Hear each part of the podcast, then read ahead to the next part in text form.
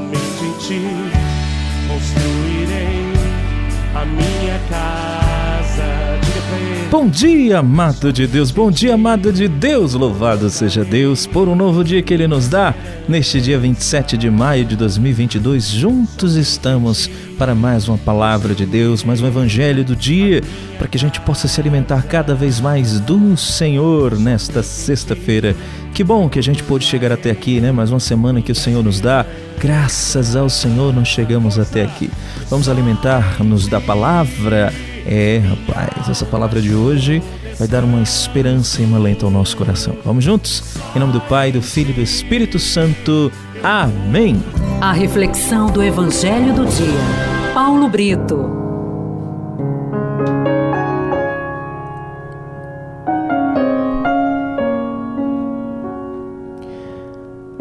A primeira leitura de hoje está nos Atos dos Apóstolos, capítulo 18, de 9 a 18. O salmo do dia é o Salmo 46. E o evangelho de hoje, João 16, de 20 a 23. Meu irmão, minha irmã, no evangelho de hoje, na sua palavra, Jesus nos garante que haveremos de vê-lo outra vez. E que chegará um dia em que não precisaremos perguntar nem questionar mais nada para ele porque tudo nos será muito claro. Claro e transparente. Este é um bom motivo, né? Para que a gente tenha esperança na nossa ressurreição. E na nossa participação na vida dos santos, na vida dos anjos que já contemplam a Deus, no nosso convívio dos eleitos. Por mais que supliquemos a Deus, tem coisas que realmente afligem o nosso coração as quais nunca conseguiremos entender, não é verdade? São realidades, são realidades que acabam extrapolando a nossa capacidade humana. E muitas vezes extrapolam até mesmo a nossa capacidade de percepção do sobrenatural. Muitas coisas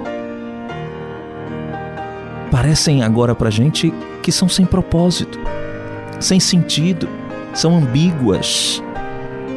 Mas a fé em Jesus nos leva a crer que um dia chegará para nós a vida plena. Todos nós estamos sujeitos a, a instabilidades da nossa existência humana. E nós ficamos tristes. Ficamos tristes, por exemplo, quando alguém parte Permanecemos confusos, perdidos, quando não acontece o que a gente previu. Gememos sob o peso dos nossos fardos.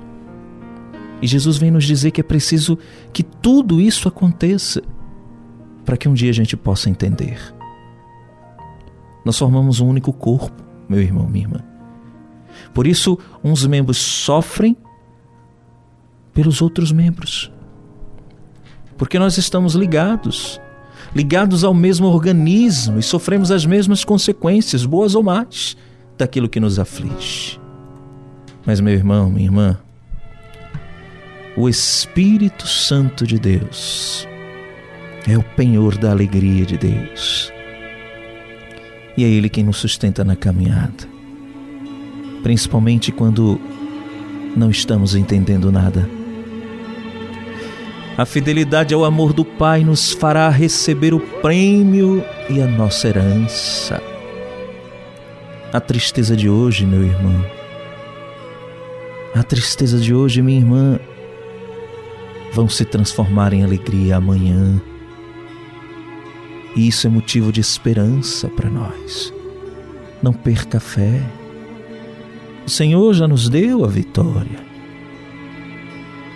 Só basta acreditar e confiar.